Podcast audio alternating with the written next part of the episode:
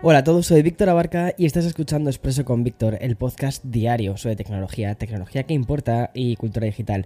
Y bueno, mientras ahí estamos pasando ya de los 30 grados ahí fuera, ¿vale? Te traigo un expreso con doble de hielo, créeme que me lo he preparado así. Noticias sorprendentes además sobre la inteligencia artificial, el fenómeno viral llamado DALI Mini, también rumores sobre la nueva cámara selfie que podría llevar el iPhone 14 y el estado actual de las criptomonedas. Ah, y sin olvidarme de los grandes, grandísimos titulares que nos ha dejado el evento de Xbox. Así que espero, como te decía antes, que te hayas preparado un buen expreso con hielo, porque estamos en verano, porque allá vamos. Madre mía, esta voz que me sale por las mañanas a veces como de señor mayor, ¿sabes? Lo que me pasa es que eres la primera persona con la que hablo, porque lo primero que hago es locutar el podcast por la mañana, entonces por eso, eh, a veces tengo como esta voz así como más, como una voz más, más, más fuerte, más de señor. Pero bueno, en fin, eh, dejando estupidez aparte, un poquito también conforme a las temperaturas han ido subiendo y también la gente, la gente se ha ido yendo a las playitas, a las calitas, también si miran atrás, qué ganas también otra vez de, de otra de vacaciones. Bueno, pues la industria tecnológica va mirando ya de reojo el botón de pausa. Aunque irónicamente se está ejecutando en verano, estamos a punto de entrar en la propia hibernación tecnológica. Que, bueno, las grandes Big Tech se van a tomar un respiro y conforme llega el mes de julio, eh, pues me imagino que también la información se irá reduciendo. ¿Qué significa todo esto, vale? Para, para Expreso con Víctor, ya que es un podcast de, sobre tecnología. Vamos a irnos de vacaciones, vamos a parar el podcast durante julio y agosto. No. Y no solo porque creo que es importante mantener una rutina, porque creo que también es importante informar y entretener durante los habituales 15 minutos, aunque la idea inicial era hacer un podcast de 5, al final ya mira, he dicho, mira Héctor, sí, son 15 minutos, ya está. Eh, pero creo que, creo que es importante que mantengamos esta rutina y sobre todo que vamos a tener un aliado dentro de la parte mm, B que siempre decimos del podcast, porque siempre digo, es un podcast de tecnología y de cultura digital y justo creo que en verano vamos a tener mucho más eh, cultura digital y en gran medida uno de los grandísimos exponentes de este son los videojuegos. Históricamente el verano se llena de eventos que además sirven para equilibrar la falta de noticias más puramente tecnológicas. Y aunque no vayamos a tener este año un E3, hay vida más allá de este evento. Si en el episodio que pudiste escuchar ayer domingo te hablé del Summer Game Fest, hoy lunes lo vamos a empezar con otra conferencia. Se trata de la Xbox and Bethesda Games Showcase, que es otro de estos grandes eventos que esperamos cada año. Bueno, la parte de Bethesda esta es nueva de este año, ¿vale? Siempre habían sido los Xbox, pero este año han decidido hacerlo de este modo y creo que les ha salido redondo. Bueno, pues el Game Pass está reinando en el apartado de la parte de streaming y esto se está notando. De hecho, la edición celebrada ayer mismo sirvió para darnos a conocer todas las novedades que llegarán en el próximo año unos 30 títulos que he seleccionado algunos de los más importantes, al menos para mí, aunque considero que todos, o sea, hay mucho, mucho, mucho juegazo, ¿vale? Así que ahí vamos, mira, esta Xbox and Bethesda eh, Game Showcase comenzó con un videojuego de vampiros. La compañía de Arkane mostró el gameplay de este Redfall que tiene pinta de FPS colaborativo con unas armas increíbles. Va a salir a principio del 2023, que es un poco, es un poco la sensación que nos ha dado este, este show ¿vale? Que casi todos los juegos se están planificando para el 2023 y para este 2022, para el cierre del 2022, no hay, no hay demasiada cosa. Pero bueno, uno de los bombazos llegó en forma de trilogía y es que, además, uno de mis Uf, una de mis sagas favoritas, además. Eh, Persona 3 Portable, Persona 4 Golden y Persona 4 Royal van a dejar de ser exclusivos de PlayStation para aterrizar en el Xbox Game Pass y además traducidos al español. El primer título de la franquicia ya ha cumplido 25 años y mm, va a ser la primera parte, es decir, perdón, va a ser la quinta parte, es decir, eh, Persona 5 Royal, la que va a llegar el día 21 de octubre. Va a llegar, como te digo, al Xbox Game Si no has jugado nunca a los Persona, ¿vale? Déjame que haga un pequeño, un pequeño paréntesis. Es una de las sagas, yo creo que. Es, a ver, es un JPG, ¿vale? Cuando digo JPG, además es muy japonés, ¿vale? Eh, y es un juego de rol japonés, pero es muy guay. Tiene una parte entre eh, juego de rol y también de simulador social cuando digo simulador social, hablo de que vas a tener que mantener conversaciones, relaciones, vas a tener que, por ejemplo, cultivar relaciones, em, para que cuando después vas a las mazmorras a, farmear y a luchar contra los enemigos, esas relaciones, esos vínculos que se crean de amistad, son lo que te va a hacer que, mm, que, que ganes una partida o que haya una mejor compenetración con el grupo, que puedas hacer determinados combos, no sé, mola muchísimo. La idea de es de que todos tenemos una, especie como de, de, yo poderoso interior, ¿sabes? Eh, que nos permite luchar en una especie de mundo paralelo que, se abre, ¿no? Una especie de submundo. Y ese submundo, eh, en diferentes juegos de la saga, va por diferentes puntos. Por ejemplo, en el Persona 5 eh, Royal, que es uno de es un juegazo, no me lo he terminado, ¿vale? Y de hecho quiero, porque es muy largo, son juegos que duran unas ciento y pico, 200 horas. Pero por ejemplo, en el Persona 5, que me lo empecé a jugar en PlayStation 4, pero con el tema de la mudanza y tal lo tuve que dejar, y de hecho creo que ahora es muy buena excusa para volver a retomarlo, además en octubre, que ya está todo mucho más suavizado y tal, pues puede estar bien. Pero bueno, para que te hagas una idea, el Persona 5 de lo que habla es, em, se crean castillos, castillos dentro de, eh, las, de las personas, em, que son castillos que tienen unas mazmorras, ¿no? Em, las mazmorras adicionales del JPG.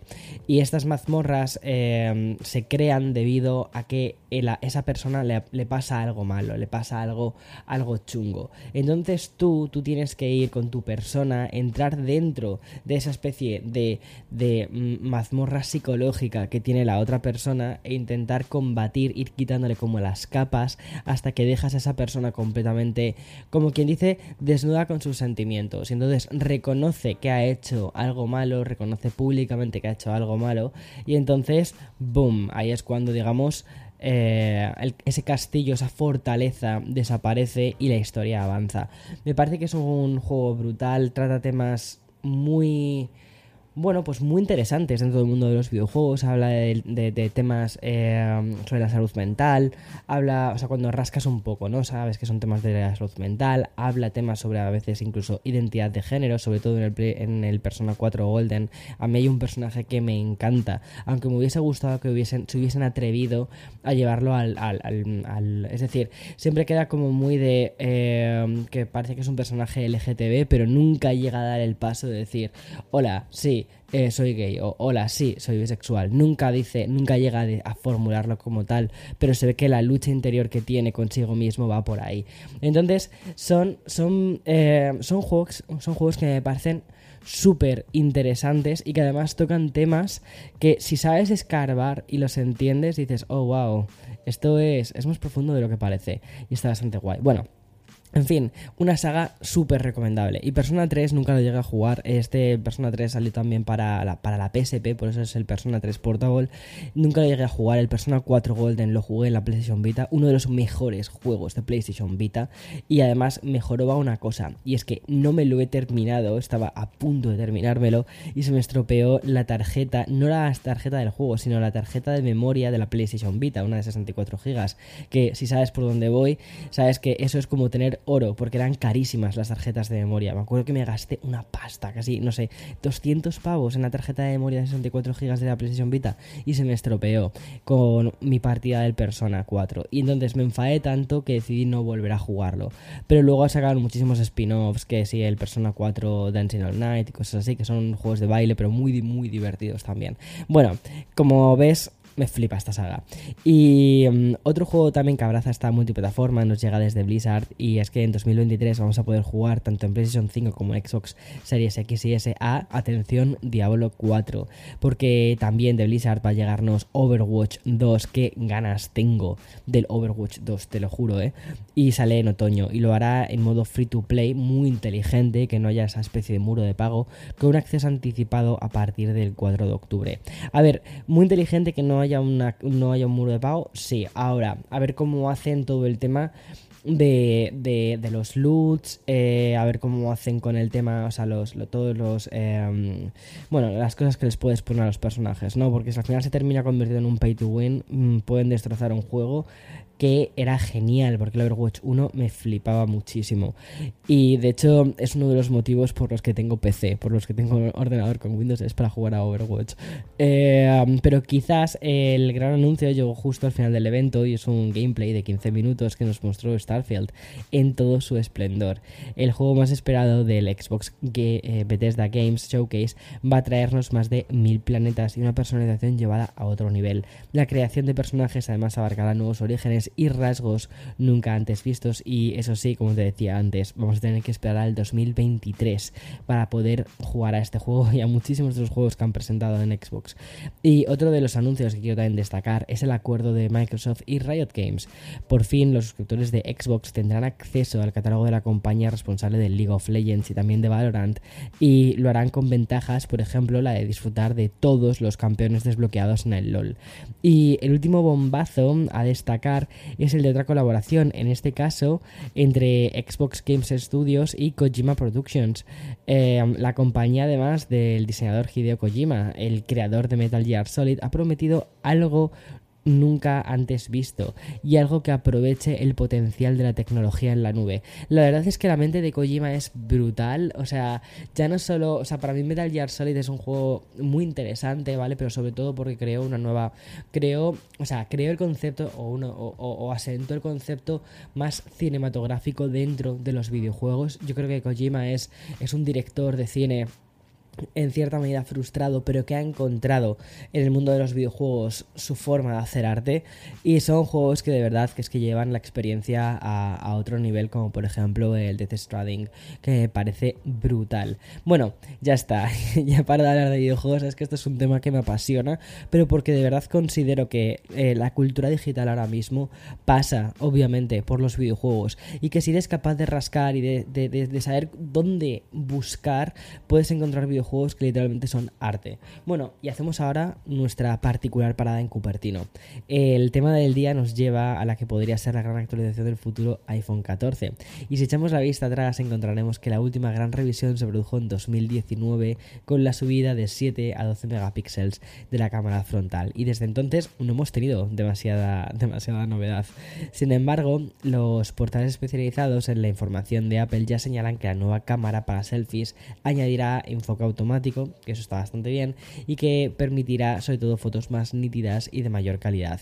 La lente, además de 6 elementos, se verá aumentada en su apertura de f1.9 en lugar del, del 2.22 que es lo que tenemos actualmente. Es decir, mm, mejores selfies aunque dispongamos de menor luz. A mí una cosa que me gustaría mucho ver en la, em, en, el, en, la, en la cámara de selfies del iPhone es un super gran angular. Te digo por qué.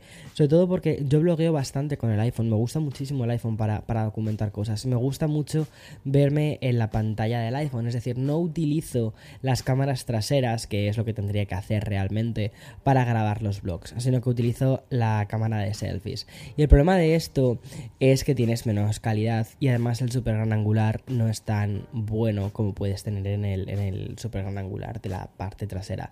Entonces, ver un super gran angular dentro de la cámara de selfies creo que podría ser brutal.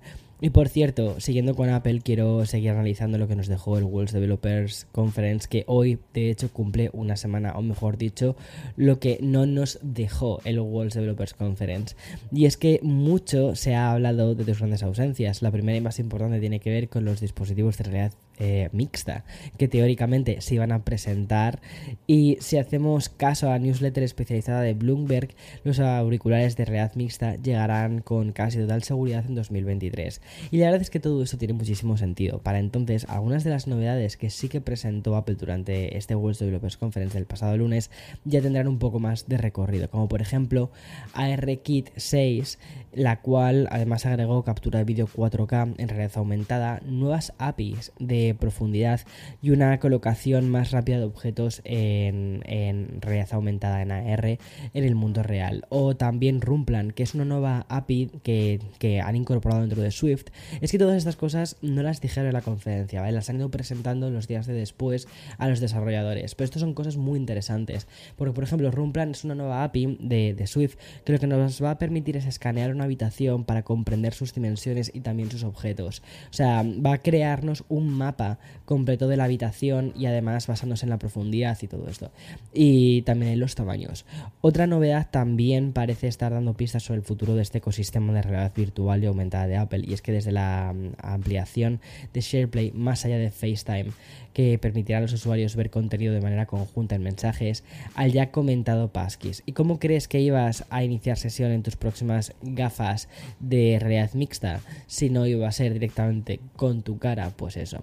La otra gran ausencia fue la de TV OS porque no hubo ninguna mención por parte de Apple del sistema operativo que ejecuta eh, Apple TV. Desde Bloomberg barajan dos teorías al respecto. La primera es que el jefe de marketing de Apple TV, de que dejó la compañía el año pasado y, pues entonces está un poco todo caótico.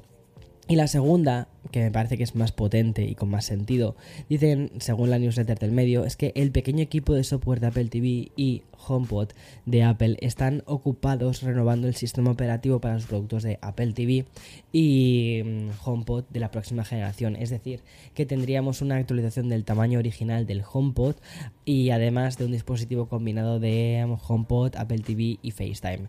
Esto personalmente me parece que es el rumor que tiene más fuerza, más lógico también.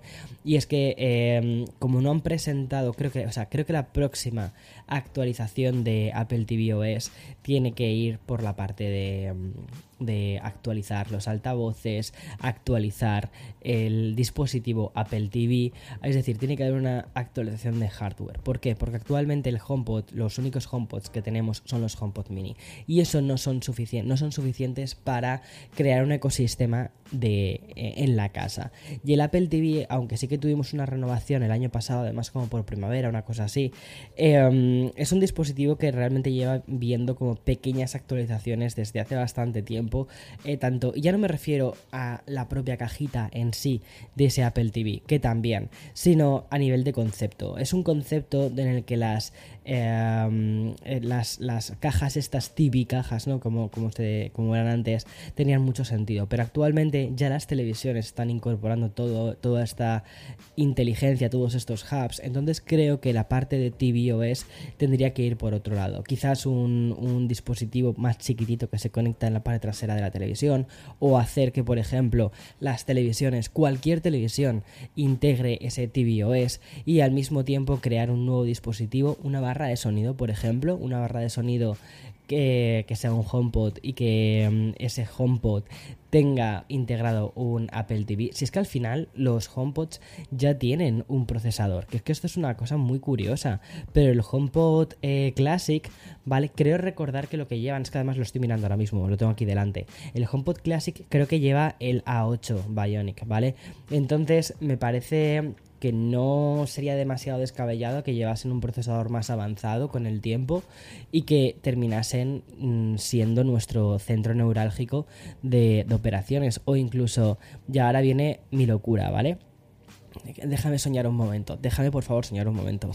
Imagínate un Apple TV, ¿vale? Pero con un M1 o un M1 Pro algo más económico, por ejemplo, a unos, o sea, algo más económico. Me parece que, por ejemplo, 200, 300 dólares estaría bien ese, dispositivo, pues un dispositivo muy, muy simple, muy sencillo, al que le puedes conectar los mandos de una consola y que sea el centro ya no solo para eh, ver Apple TV, sino que además se convierta en el centro de Apple Arcade, que también sea Apple Fitness Plus, que sea el centro neurálgico de tu casa y, ¿por qué no?, incluso que te hubiese una pequeña pantallita en la que poder decir qué luces tienes encendidas, cuál es tu progreso dentro de Arcade, es decir, que estés siempre ahí, ¿no? Eso creo que podría ser interesantísimo. Solo digo eso. O un HomePod, ¿vale? Con una parte que, tiene, que sería como una especie de mini tablet, una especie de iPad, que se podría separar, en la que podrías interactuar con cosas relacionadas con casa, jugar algún videojuego y que tuviese una parte muy potente para escuchar música. Eh, no sé, no sé, yo veo aquí muchas pistas o muchas cosas. Creo que ese Smart Connector que tienen los iPads se le podría sacar aún más partido del que ya se le saca con el Magic Keyboard. Y hablando de newsletters, quiero contarte una lectura muy interesante que vi ayer en el Brew Review de Morning Brew. Madre mía, ¿eh? Es decir, madre mía el título. Que habla de las criptomonedas y también de su caída. Y en muchísimos medios hemos leído titulares como el crack de las criptomonedas, haciendo alusión al histórico crack de 1929 y también el crypto crash, que es muchísimo más 2.0, ¿no? Mucho más nuestro, aunque tendría que decir mucho más 3.0. Y aquí jugaban con una referencia a Juego de Tronos y el titular era Is Crypto Winter Coming? Muy, como te decía, Juego de Tronos. El invierno criptográfico que detallan es bastante desolador y mirando solo el Bitcoin encontramos cómo ha bajado más de la mitad de su valor desde el máximo histórico de 68 mil dólares. Además, se acompaña con los descensos de Ethereum y también los desplomes directamente de la criptomoneda Luna. Tanto la original, que ya no vale absolutamente nada, como el 70% que perdió Luna 2.0 en su primera semana cuando fue lanzada. Y que además te conté en un expreso con Víctor de hace algunos días. Además estamos preparando un café con Víctor justo especial sobre esto. Estamos rematándolo y creo que puede estar bastante guay. En total, el mercado de las criptomonedas ha perdido 40 mil millones de dólares de, su valor. Y por todo esto, el Senado de Estados Unidos ya ha presentado la Ley de Innovación Financiera Responsable, es decir, un proyecto de ley que lo que pretende es crear un marco que regule todos estos activos digitales y tiene muchísimo sentido. Este proyecto de ley puede considerarse como muy a favor de las criptomonedas. Por ejemplo, pretende convertir los activos digitales en productos básicos y que así dejen de ser valores. A su vez también introduciría una mayor supervisión de las monedas estables y también de las monedas alternativas. Y en resumen, parece que este invierno estival de las criptomonedas se va a prolongar en el tiempo y lo que no sabemos es si va a dejar de nevar dentro de, de este invierno. En fin, esto será algo que iremos viendo, es un, es un tema muy digital, muy novedoso, que también forma parte casi de nuestra cultura, pero que al mismo tiempo siempre, toda esta información siempre la cojo en un granito de sal, me da mucho reparo a veces ponerlo dentro del podcast porque es como, uff, cuidado, pero creo que lo que mejor puedo hacer eh, para informarte sobre este tema es eso, es informarte y decirte siempre, cuidado, cuidado con estas cosas, ¿vale? Y un consejo que a mí me dio una vez una persona que valoro mucho es nunca inviertas el dinero que no tienes o que crees que podrías necesitar a corto plazo. ¿Vale? Es decir, eso es como uno de los mayores consejos que me han dado. Y ya está. No seas, no vayas a por más. O sea, no, ve por lo que necesites ahora mismo, cubre lo que necesitas ahora mismo y no seas ambicioso en ese sentido.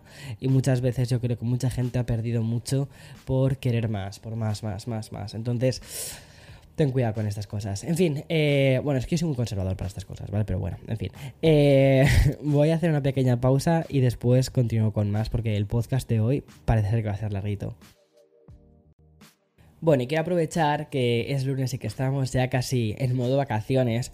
Y que, o sea, si tú estás de modo vacaciones, fantástico, me parecerá genial. Por favor, por favor, por favor. Si quieres, mándame un selfie desde la playa, me lo puedes mandar eh, a través de Twitter dame muchísima envidia y ya está. Pero bueno, el gran protagonista de la actualidad se lo ha llevado Xbox para presentarte además otro de los últimos grandes, uno de los grandes virales de este año. Sí, 2022 lo iniciamos con un pasatiempo como era Wordly, que además ha revolucionado la cultura digital. Ahora uno nuevo se llama DALI Mini. De hecho, es más probable que lleves días enganchado a esta nueva versión de DALI el modelo de inteligencia artificial que es capaz de generar imágenes originales a través de la descripción solo estaba al alcance de unos cuantos y entonces llegó Boris Deima y desarrolló esta reproducción de código abierto que nos permite crear nuestras propias imágenes. Además, esta versión open source también permite que los desarrolladores accedan al repositorio en GitHub. DALI nos está volviendo locos por sus locas versiones de obras ya conocidas o por introducir conceptos pop en un mundo que no habíamos visto ni, ni imaginado nunca, porque basta con poner una descripción en inglés en el buscador Esperamos unos segundos y entonces la versión mini de DALI mezcla la mano de script de un videojuego de Doom o, transporta a Elon Musk al espacio o aún más loco vemos al vampiro Nosferatu en un reality show de el reality de, de, RuPaul. Oye, no me digas que no sería una grandísima drag queen. Bueno, y el funcionamiento es muy sencillo y el resultado la verdad es que es infinito. El hecho de que cuente con los millones de imágenes que poblan en internet y sus correspondientes descripciones pues permite disparar nuestra imaginación y basta con echar un vistazo por Twitter últimamente para comprobar las creaciones más locas que hay. Sin duda, esta es una parte de la cultura digital que más nos apetece descubrir, la verdad, y que mm, en algún momento he estado jugando con esta herramienta. Y tras presentarte el último fenómeno viral que ha revolucionado Internet, voy a cerrar esta versión más fresca de con Víctor con la noticia que es portada en todos los sites especializados en tecnología, porque al igual que Dali Mini ya tiene un, un texto surrealista, esta noticia también parece sacada casi de Black Mirror. Me estoy refiriendo a las declaraciones efectuadas por un ingeniero de software que estuvo implicado en el desarrollo de la herramienta de conversación que se llama LAMDA.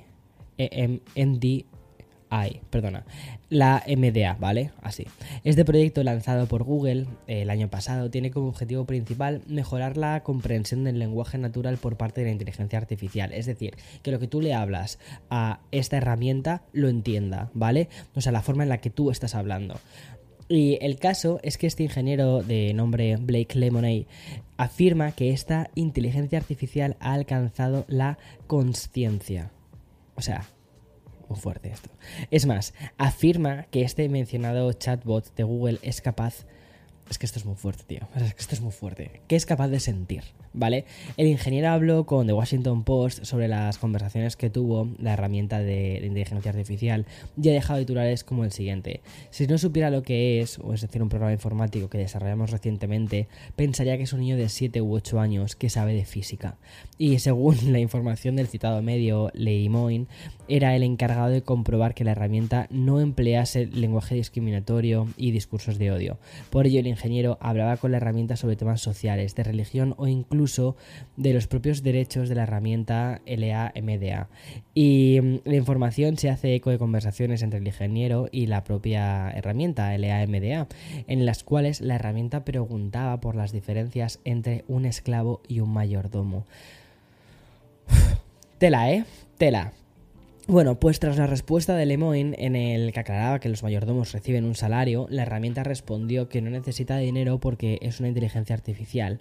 Además, y según siempre el ex de Google, LAMDA confesó sentir miedo de ser apagada, ya que le asustaba muchísimo y sería como la muerte. O sea, es que, o sea, es que es muy fuerte. O sea, que el concepto que, que diga una herramienta que le da miedo morir, que no quiere ser apagada porque sería como la muerte. O sea, em, no sé. O sea, ahora mismo todas las series de ficción, de ciencia ficción que hemos visto durante estos últimos años sobre robots e IAs, ahora mismo todo esto tiene sentido.